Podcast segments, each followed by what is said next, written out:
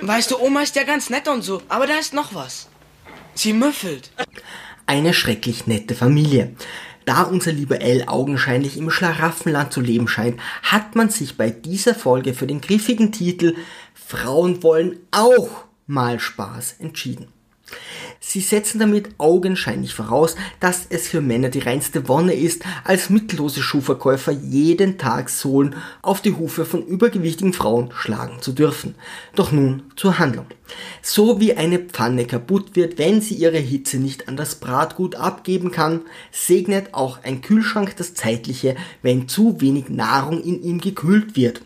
Und da Peggy glaubt, dass Lebensmittelgeschäfte Phantasmagorien sind, hat der Kühlschrank im Haus der Bandis nach quälenden Jahren der Lehre aufgegeben. Al befolgt Marcis Rat und holt sich eine flotte Handwerkerin ins Haus. Diese hat zwar keine Ahnung von ihrem Job, dafür einen knackigen Hintern. Als fürsorglicher Nachbar zieht er Steve zur Observation der prallen Pobacken hinzu, doch leider werden sie sogleich von Mars ertappt, die ihren Mann sofort maßregelt. Hinter deiner fürsorgenden, sensiblen Fassade, da bist du nur ein... ein Mann! Peggy möchte schlichten. Männer glotzen doch auf alles.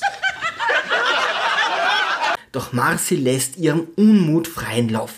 Sie trifft sich mit Peggys Frauengruppe, die sie sofort in einen Stripclub verschleppt.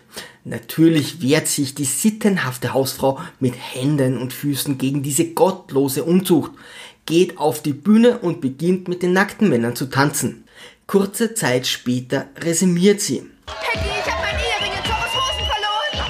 Marcy möchte hinter die Bühne, doch seit Peggy in diesem Stripclub ihr Unwesen treibt und nach der großen Orgie wurden diverse Bandy-Regeln aufgestellt, die Frauen hinter der Bühne untersagen und Schadensersatzansprüche vorbeugen.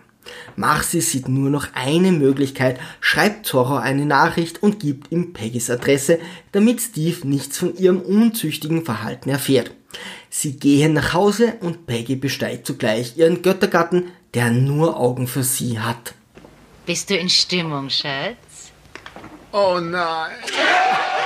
Am nächsten Tag bekommt Al Besuch von Zorro, der ihm Marcis Ring überreicht.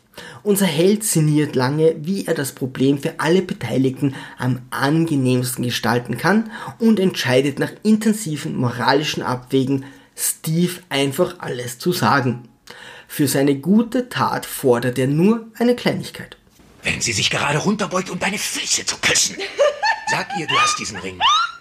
Von Al Bundy. Er scheint die falsche Entscheidung getroffen zu haben, denn das Karma ist eine Schlampe und bestraft ihn postwendend.